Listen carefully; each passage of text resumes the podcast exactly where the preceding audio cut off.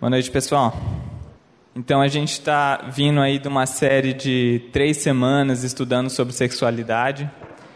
E, bom, o tema veio a calhar, ele meio que é uma continuação disso tudo. É, mas antes da gente sair da sexualidade, queria fazer uma pinçada aqui. É, colocar na tela ali, Camarguinho, tá no jeito aí? Isso aí foi um tweet que eu recebi essa semana. É, essa imagem diz o seguinte: não importa com quem você clica. Orgulho Amsterdã. Hashtag Orgulho Amsterdã.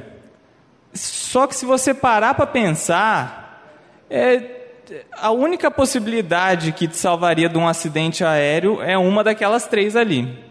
Então, é, isso é só uma amostra da, da, da loucura que o mundo vem pregando para a gente, tá? É, mas voltando para a questão de relacionamento, tá ok aí, Camarguinho. É, o Barba fez o convite para eu, eu vir pregar sobre relacionamento. E daí, na hora que eu recebi esse convite, eu fiquei pensando: pô, mas eu brigo com a Lilian, não consigo nem contar nos dedos quantas vezes por semana. Eu estou casado há dois anos, tem gente na igreja aí casado há 40, 50 anos. Mas vamos lá. Eu acho que tem uma vantagem nisso tudo aí, porque eu quero realmente hoje debruçar em cima da palavra. Como o Henrique falou, que eu saia do caminho do Espírito Santo e que sobre só a palavra. É, é um assunto vasto, então a gente vai ler algumas passagens das Escrituras aqui. É difícil tratar porque tem muitos detalhes, tá? E para começar, eu queria focar é, no que o Barba e a Cota nas últimas semanas trataram bastante, que é a importância da gente depender e se firmar, firmar nosso conhecimento nas Escrituras de Deus. É, eles falaram muito isso durante o curso de sexualidade. E eu queria ler primeiro com vocês a passagem de 2 Timóteo, capítulo 3, versículos do 14 ao 17. Timóteo ele é um discípulo de Paulo, né? Para quem não está ciente disso. E Paulo escreve duas cartas para Timóteo, e boa parte do que a gente sabe sobre vida em igreja hoje está no conteúdo dessas duas cartas. Ele explica muita coisa para Timóteo sobre o que ele deve falar, sobre quem deve ser as pessoas que devem servir na igreja, tem uma série de assuntos. E um dos assuntos é essa questão que ele trata com, com Timóteo da importância das Escrituras. Ele diz assim: ó, Tu, porém, falando para Timóteo: permanece naquilo que aprendestes e que fostes inteirados, sabendo quem sabendo de quem o aprendestes e que desde a infância sabes é, as sagradas letras que podem tornar-te sábio para a salvação pela fé em Cristo Jesus. Guarda, é, guarda essa parte que eu li, que é muito importante, que depois eu vou voltar aqui nessa questão de que ele foi ensinado desde a infância dele nas Sagradas Escrituras, o que levou ele até essa salvação pela fé em Cristo Jesus.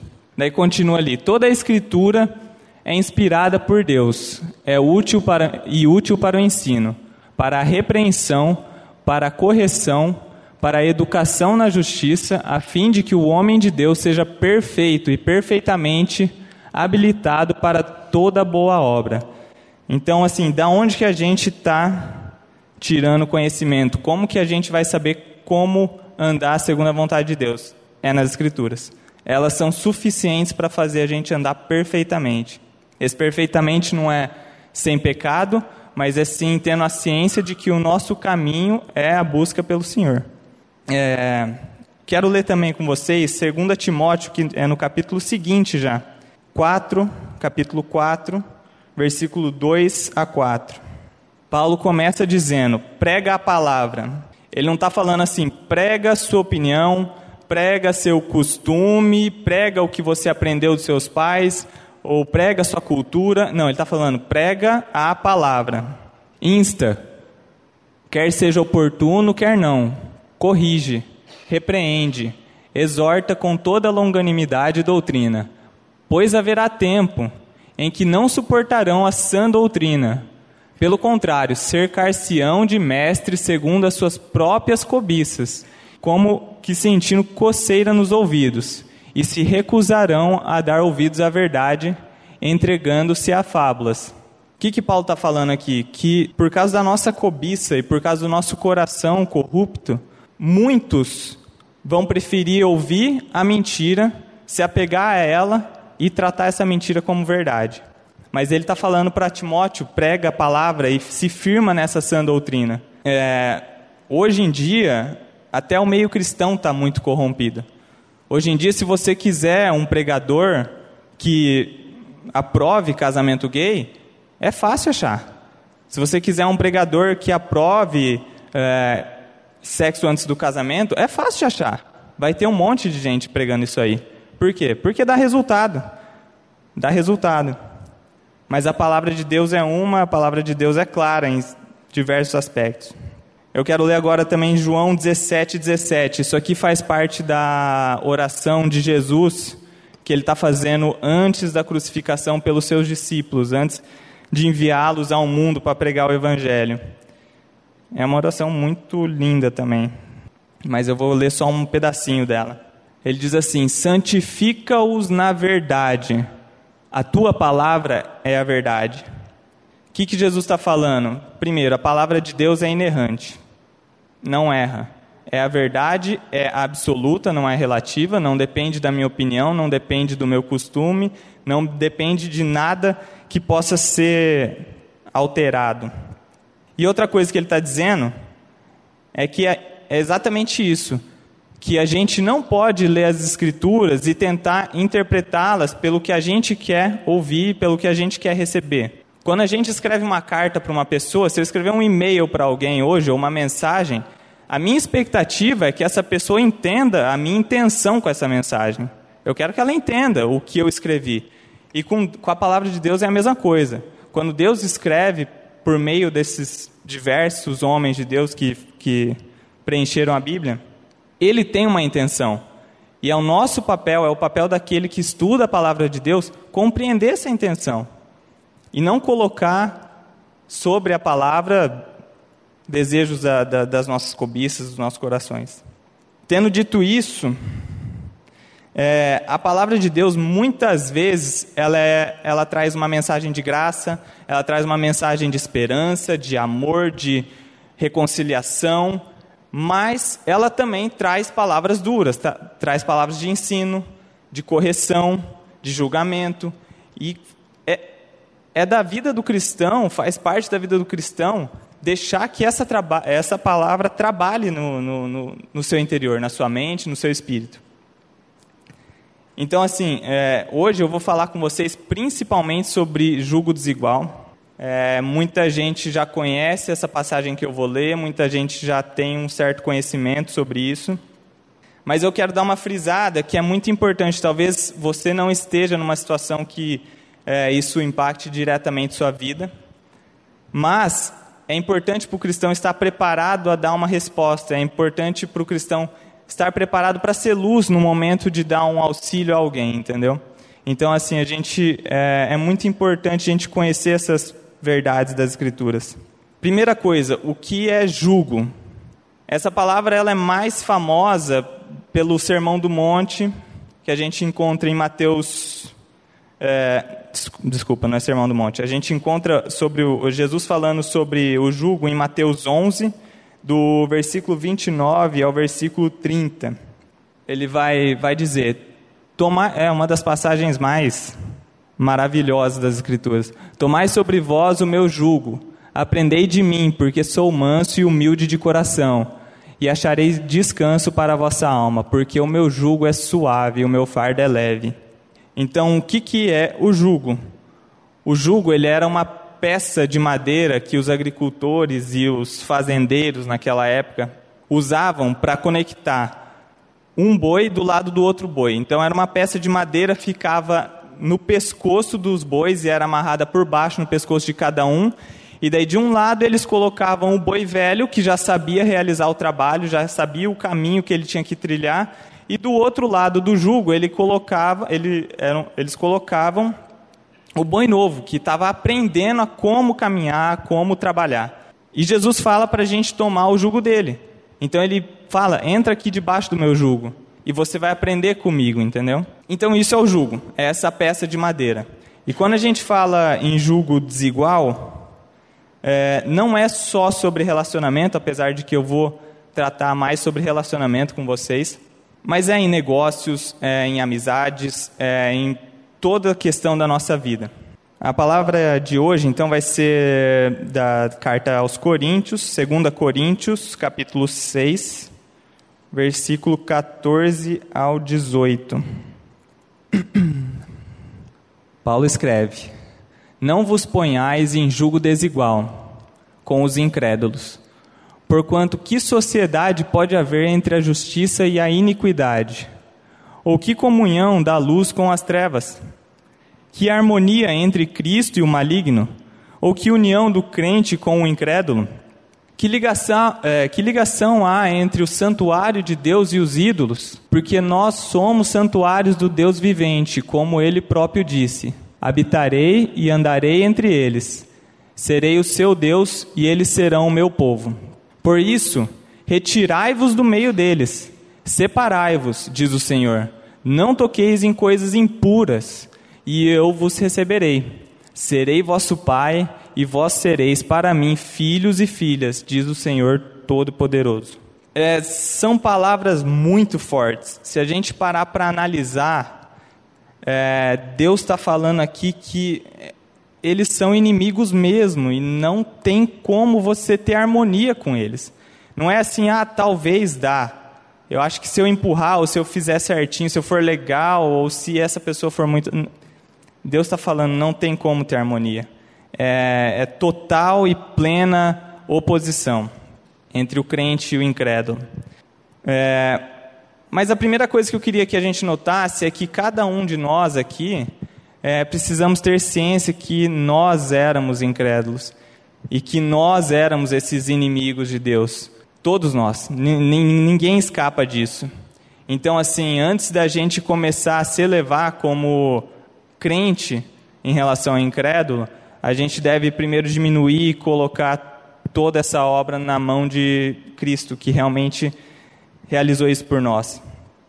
É, eu queria ler com vocês Romanos 5, 10, só para vocês terem uma noção do que eu estou falando. Ele começa dizendo ali, ó, porque se nós, quando inimigos, fomos reconciliados com Deus mediante a morte do seu Filho, muito mais estando já reconciliados, seremos salvos para pela sua vida. Quando inimigos, né? Ele coloca lá que nós éramos inimigos. E também a passagem de Efésios capítulo 2, versículo de 1 a 3. É...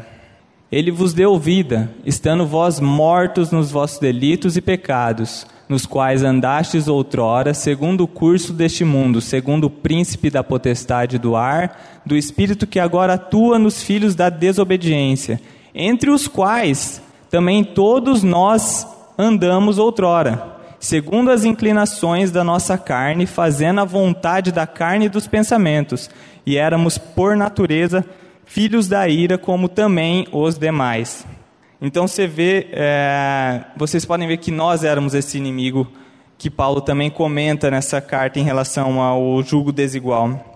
E outro assunto que eu queria tratar também, antes de entrar propriamente dito no, no relacionamento, também sobre essa questão, é, é um mito que existe é, no mundo secular, até antigamente também existia, mas é um mito que a gente está acostumado hoje, que é o um mito da neutralidade. A gente acha que muitas vezes tem pessoas que falam assim: ah, não, eu não tenho nada contra Deus.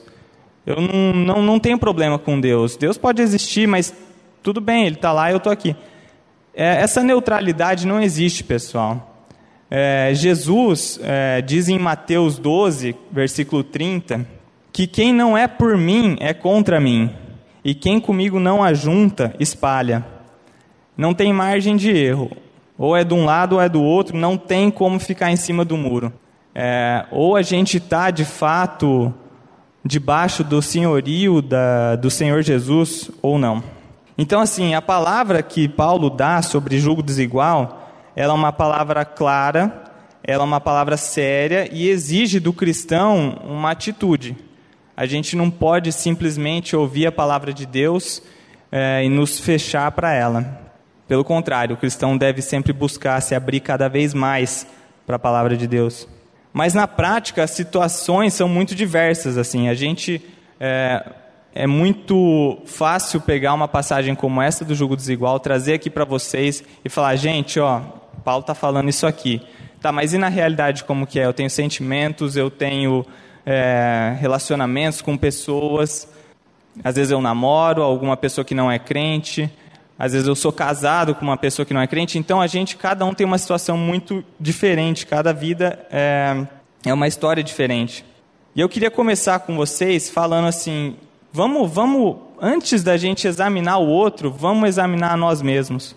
Acho que o primeiro passo é a gente ter a ciência de que a gente está na luz, de que a gente de fato se rendeu à vontade de Deus, de que a gente de fato busca as coisas de Deus agora, para daí a gente saber se a gente pode buscar esse tipo de relacionamento que Paulo nos incita aqui. Então eu quero ler com vocês é, 2 Pedro, capítulo 1, do versículo 1 ao versículo 10. É meio extenso, mas a gente vai ler porque é bem importante. A palavra diz assim: Simão Pedro, servo e apóstolo de Jesus Cristo, aos que conosco obtiveram fé igualmente preciosa na justiça do nosso Deus e Salvador Jesus Cristo. Então ele está falando, ó, a carta é para vocês, ele está escrevendo para as pessoas que tiveram fé como ele teve fé. Graça e paz vos sejam multiplicadas no pleno conhecimento de Deus e de Jesus, nosso Senhor, visto como, pelo seu divino poder, nos têm sido doadas todas as coisas que conduzem à vida e à piedade, pelo conhecimento completo daquele que nos chamou para sua própria glória e virtude pelas quais nos têm sido doadas as suas preciosas e muito grandes promessas, para que por elas vos torneis coparticipantes da natureza divina, livrando-vos livrando da corrupção das paixões que há no mundo. Por isso mesmo, vós, reunindo toda a vossa diligência, então aqui Paulo, ele vai, é, Pedro, desculpa, ele vai começar a dar uma sequência de atitudes que nós, como cristãos, deveríamos ter. E ele vai falar assim no final: vê se você está assim mesmo. Vê se você está fazendo essas coisas, porque se não tiver, você está cego e você não está enxergando. Você não está vendo, você está achando que você está na fé, mas examine-se. É o papel do cristão. O cristão deve se examinar e ele vai falar o motivo do porquê. Então ele vai começar ali, no versículo 5: Reunindo toda a vossa diligência, associai com a vossa fé a virtude Daí ele fala: pega a sua fé e associa a virtude a ela. Com a virtude, o conhecimento. O que a gente teve nessas três últimas semanas sobre sexualidade foi conhecimento, gente. A Cota, a Érica e o Barba trouxeram para a gente aqui várias palavras entregando conhecimento divino para vocês do que é o caminho correto. Conhecimento, no versículo 6 com o conhecimento, o domínio próprio. Então agora você pega esse conhecimento que você recebeu, aplica domínio próprio a ele. Com o domínio próprio, a perseverança. Com a perseverança, a piedade. Com a piedade, a fraternidade. Com a fraternidade, o amor. Então ele vai empilhando todas essas questões que fazem parte da vida cristã. E vai chegar ali e dizer no versículo 8: porque estas coisas existindo em vós e em vós aumentando, fazem com que não sejais nem inativos nem infrutuosos no pleno conhecimento de nosso Senhor Jesus. Pois aquele a quem estas coisas não estão presentes é cego, vendo só o que está perto, esquecido da purificação dos seus pecados de outrora. Por isso, irmãos, procurai com diligência cada vez maior confirmar a vossa. Cadê? 10 ali. Por isso, irmãos, procurai com diligência cada vez maior confirmar a vossa vocação e eleição. Porquanto, procedendo assim, não tropeçareis em tempo algum. Então, por que, que a gente deve se examinar? Para não tropeçar em tempo algum. Para a gente agir de forma é, coerente com a vida cristã. Então a gente pode começar agora a falar, tudo isso foi para embasar e para a gente começar a entrar de fato no assunto de julgo desigual. É um assunto incômodo, é um assunto difícil de ser tratado, principalmente para as pessoas que se encontram num relacionamento entre um crente, sendo você, e um descrente. É, ou que às vezes tem parentes, amigos que estão nessa situação e a gente tem muitos testemunhos da dificuldade que é viver e tocar uma vida cristã dessa forma. É, o que, que a Bíblia nos diz, afinal de contas? Se você ainda não casou e você está tendo um relacionamento com um descrente, não case. A princípio e basicamente é isso que ela está falando.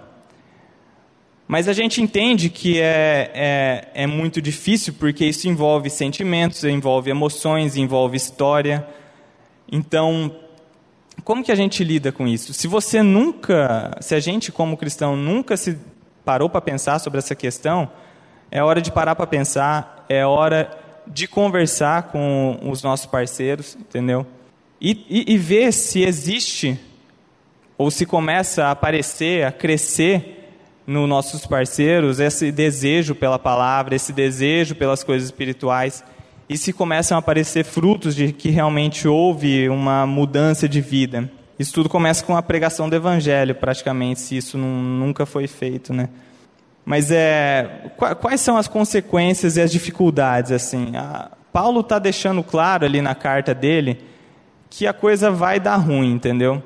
Você vai passar por dificuldades, a gente ouve histórias assim muito difíceis de mulheres que são casadas com homens que não são crentes e, e para você viver da forma que um cristão deve viver é, é difícil porque a outra pessoa não vai entender o que você está fazendo. Você vai querer doar seu tempo, você vai querer doar seu dinheiro, você vai se esforçar por coisas que para ele ou para ela não vão fazer sentido. E isso aí gera conflito interno é difícil. E tem pessoas que vão dizer assim: não, eu sou casado, eu sou crente, minha esposa ou meu marido não é, e está tudo certo. Eu vou dizer para você que então tem alguma coisa errada. Não tem essa possibilidade. Não tem essa possibilidade. Ou um não está vivendo a vida cristã que deveria, ou às vezes não estão em julgo desigual. Mas assim, é, e também a gente ouve muito assim as passagens que as pessoas gostam de usar para falar assim: é, eu vou encarar mesmo assim, e lá no final das contas vai dar certo. Eu vou orar, eu, vai dar certo, eu tenho esperança. Eu, eu li lá em 1 Coríntios, capítulo 7, versículo 12, que eu vou santificar minha casa e que vai acontecer de algum jeito. Meu marido, minha, minha esposa vai ser salva e vai ser regenerado, né? É, vamos ler então essa passagem de 1 Coríntios. Eu queria discutir um pouquinho com vocês sobre isso aí, para ver se isso realmente trata sobre salvação ou se é de algum outro assunto.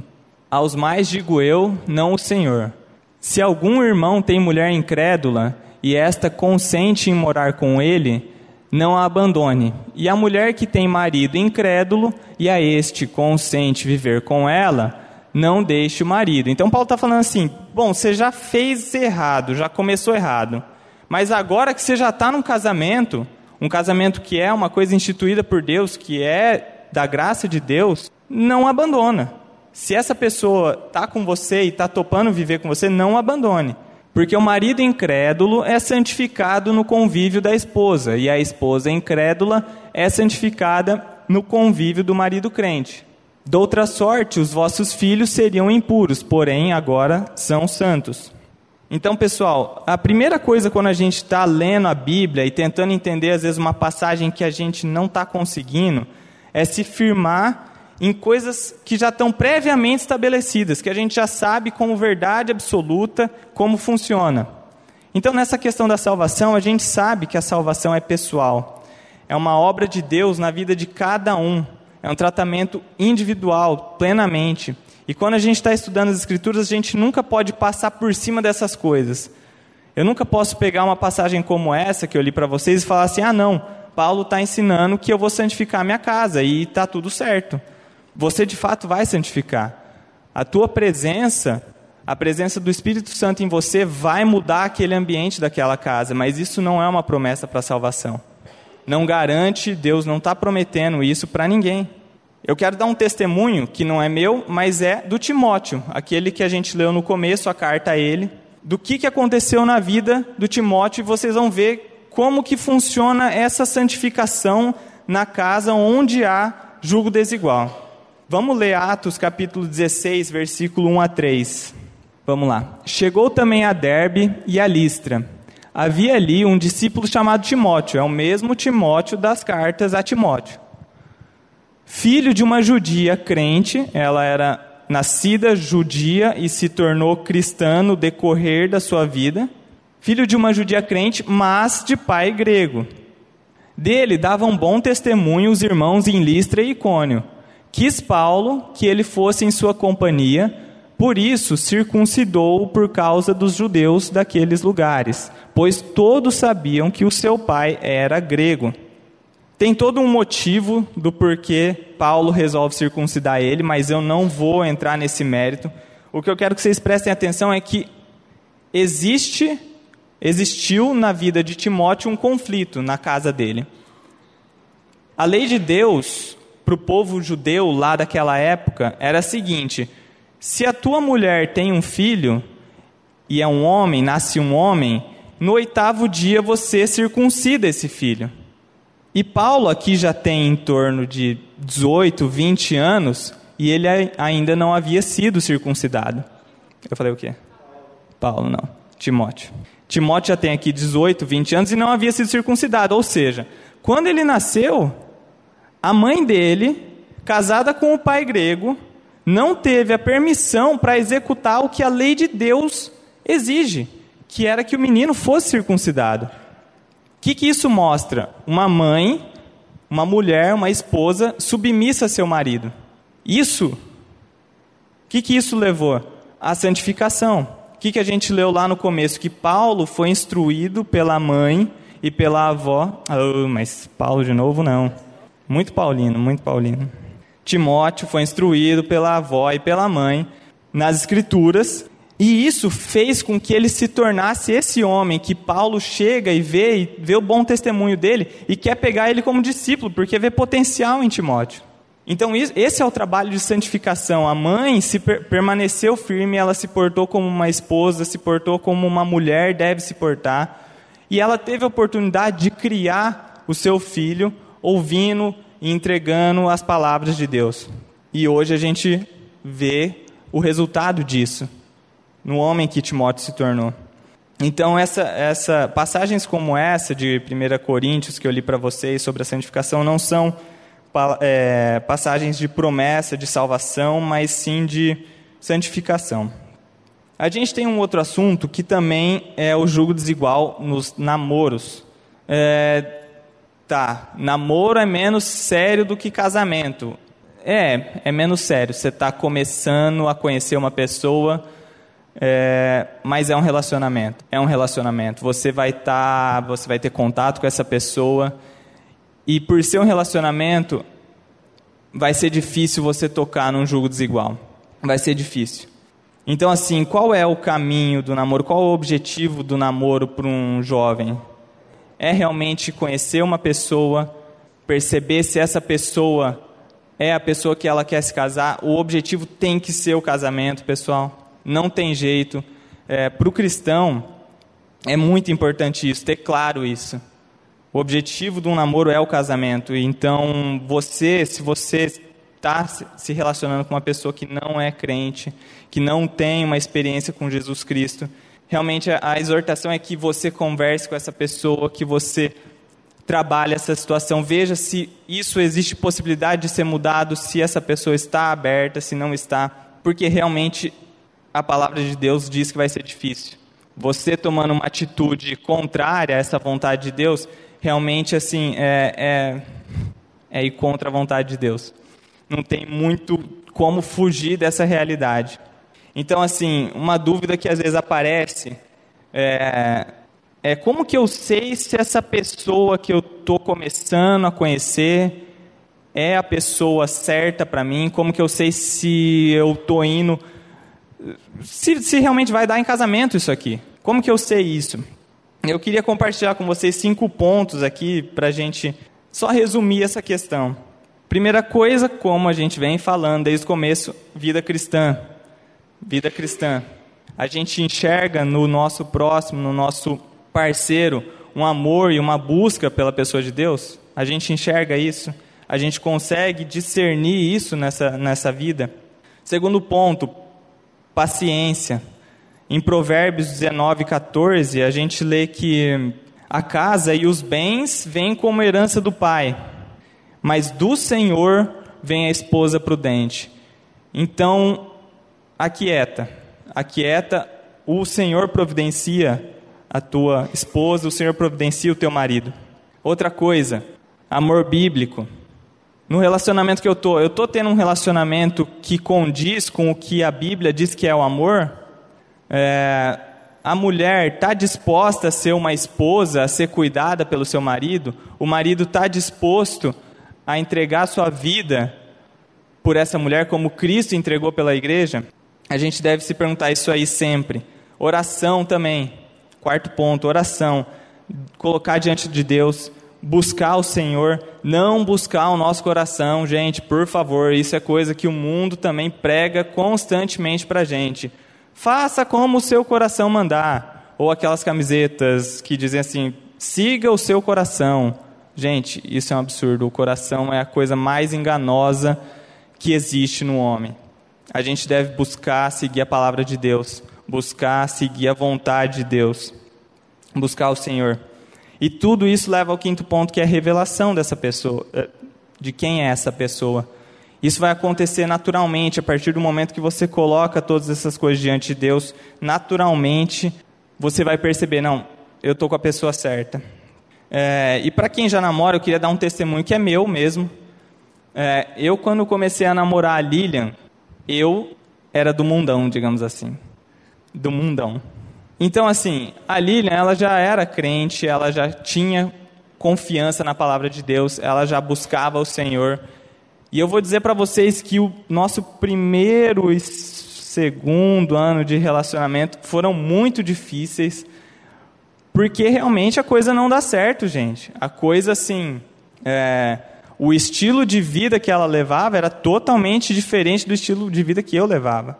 E isso começava a gerar muito tipo de conflito. E não é porque Deus foi gracioso e misericordioso com a Lilian, por ela ter tomado essa decisão, digamos, errada, de, de me namorar, antes de saber se eu teria realmente um, um comprometimento com o Senhor. Não é porque Deus foi misericordioso com, com ela e comigo, e que pela graça dele me salvou, que ele vai ser com o seu parceiro, entendeu? Isso também não é prometido, gente. Então, realmente, quando você se coloca e você fica disposto a quebrar uma vontade de Deus, de não entrar em julgo desigual, é, você está correndo um risco. Não existe promessa de que vai dar certo isso aí. Deus pode sim, pela graça dele, agir no coração dessa pessoa. E graças a Deus que ele age muitas vezes, porque a gente erra muitas vezes também. Então, pessoal, para concluir, eu vou só falar um pouquinho é, com vocês sobre casamento e filhos. É, a gente sabe que Deus instituiu o casamento lá na criação, quando fez o homem e a mulher. A gente sabe que é vontade de Deus que ocorram casamentos e que venham filhos. É, mas eu vou dizer para vocês que realmente é algo que dá trabalho. Se a gente já tem trabalho com a nossa própria carne, você imagina quando junta duas carnes em uma só. Meu, é o dobro de trabalho. É difícil, é difícil demais. É, um exemplo que é bom de dar é que às vezes a gente, eu por exemplo, trabalho o dia inteiro. Eu trabalho o dia inteiro, oito horas, chego em casa, o bagaço, e daí o que, que eu vou fazer? Eu vou servir minha filha, eu vou servir minha esposa, e você começa a colocar as suas coisas de lado. E, e e vai faltando tempo, e vai faltando tempo. O começo do nosso casamento foi difícil, porque eu queria fazer as coisas que eu estava acostumado a fazer. Eu chegava do trabalho, eu ia fazer as minhas coisas, eu ia estudar minhas coisas, eu ia é, jogar futebol. Hoje o futebol já é uma coisa que eu estou quase abandonando da minha vida, porque não dá tempo, não tem como. Mas é uma bênção, é uma bênção. É, é, uma, é um trabalho extraordinário de Deus porque realmente quebranta a gente, nos faz servos, faz a gente realmente lavar a pé, porque é, se não for assim, nessa dificuldade, a gente dificilmente cresceria como deveria crescer. É, essa provavelmente é o motivo do, do, do porquê o Barba me convidou para estar tá aqui. Porque eu estou casado e eu tenho uma filhinha já. É, mas não é só o meu testemunho, são, é o testemunho de muitos irmãos. Aqui nessa comunidade a gente tem o testemunho da Larissa e do Renan, a gente tem o testemunho da Fer e do Renato, que também servem aqui junto com a gente. Pessoal, é, o mundo vai dizer muitas coisas para você. O mundo vai dizer que você tem que ter um PhD para casar. O mundo vai dizer para você que você tem que ter um apartamento, dois carros para casar. Vai, vai, dizer diversas coisas para postergar esse casamento. É, mas eu quero dizer para vocês que não há o que temer e não há porque ficar ansioso por essas coisas, e sim buscar essas coisas, porque o Senhor vai prover é uma promessa dele. E quando é promessa, é bom falar também. Então vamos falar do que realmente está prometido nas Escrituras. Vamos falar um pouquinho disso. É, realmente, como o Barba gosta de dizer, vamos nos apropriar é, da palavra de Deus, do que está dito lá, e apropriar e se agarrar a isso, ter fé nisso, confiança, caminhar nisso. Quero ler com vocês agora o Sermão do Monte, Mateus 6, versículo 28 a 34. Passagem bem conhecida, mas que muitas vezes a gente não se apega. Eu mesmo, muitas vezes, não me apego a passagens como essa. Isso aí devia estar tá colado no teto da nossa cama, porque é, dá muita tranquilidade mesmo. E porque andais ansiosos quanto ao vestuário? Considerai como crescem os lírios do campo. Eles não trabalham nem fiam. Eu, contudo, vos afirmo que nem Salomão, em toda a sua glória, se vestiu como qualquer deles. Ora, se Deus veste assim a erva do campo, que hoje existe e amanhã é lançada no forno, quanto mais a vós outros, homens de pequena fé. Portanto, não vos inquieteis dizendo: que comeremos, que beberemos, ou com o que nos vestiremos, porque os gentios é que procuram todas essas coisas pois vosso Pai Celeste sabe que necessitais de todas elas. Buscai, pois, em primeiro lugar o seu reino e a sua justiça, e todas estas coisas vos serão acrescentadas. Portanto, não vos inquieteis com o dia de amanhã, pois o amanhã trará os seus cuidados. Basta o dia, basta o dia o seu próprio mal. Então Deus está colocando, gente, não tem com o que temer se os lírios do campo que não trabalham, não fazem nada, e Deus já vestiu eles com aquela, aquelas pétalas maravilhosas, e nem Salomão, com toda a sua riqueza, conseguiu fazer aquilo, quanto mais a nós. Não tenho que temer. É, Salmo 127, versículo 4 a 5. Esse é um dos salmos mais legais. É, para o homem, pelo menos, para mim que gosta dessas coisas, é, medievais e de guerra, isso aqui para mim é sensacional, gente. Como flechas na mão do guerreiro, assim os filhos da mocidade. Feliz o homem que enche deles a sua aljava, não será envergonhado quando pleitear com os inimigos à sua porta. À porta. Olha que legal que ele está falando. Os filhos da mocidade são como flechas na mão do guerreiro. E feliz o homem que enche sua aljava. A aljava era aquela peça onde você colocava, de, colocava depositava todas as flechas para armazenar. Feliz o homem que enche dele a sua aljava. Ele não. Oi? Uns 15 mais ou menos? 15 é cheio, né? Não será envergonhado quando pleitear com os inimigos à porta. Então, são promessas de Deus. Ele está falando, se você que tem filhos, ó, ó o converseiro aí, ó, sem conversa paralela, por favor. filhos são uma bênção do Senhor, o Senhor abençoa quem tem filhos. Realmente é uma alegria, uma bênção, é da graça de Deus. Eu não tenho nada que eu possa fazer para agradecer uma bênção dessa de ter uma filha já. E quem sabe outros daqui algum tempo. Vixe, vai fazer um coral aí de amém. A Lilian convocou provavelmente todos vocês para falar amém. Então, assim, é, pessoal, a nossa dependência tem que ser plenamente de Cristo. É, tem aquela passagem famosa que Cristo fala que Ele é a videira, está é, tá em João 15, versículo 5. Eu sou a videira, vós sois os ramos. Quem permanece em mim e eu nele, esse dá muito fruto, porque sem mim nada podeis fazer. Quando Jesus fala nada podeis fazer, provavelmente ele está falando que nada a gente pode fazer mesmo, entendeu? Não é tipo, você pode fazer alguma coisa, não, você não vai conseguir fazer nada. Então, assim, para a gente conseguir ser agradável a Deus, para a gente conseguir cumprir coisas como Paulo está nos, nos conduzindo ali nas cartas dele sobre julgo desigual, sobre como lidar com o casamento, sobre como lidar com a esposa. Para a gente fazer essas coisas que são do agrado de Deus, a gente tem que estar em Cristo. É essencial isso. E a gente tem que estar disposto a se submeter à vontade do Senhor. É, essa disposição também é essencial. Se a gente não estiver disposto, não vai dar em nada. Eu quero só citar um tweet também, de um pregador que eu gosto muito.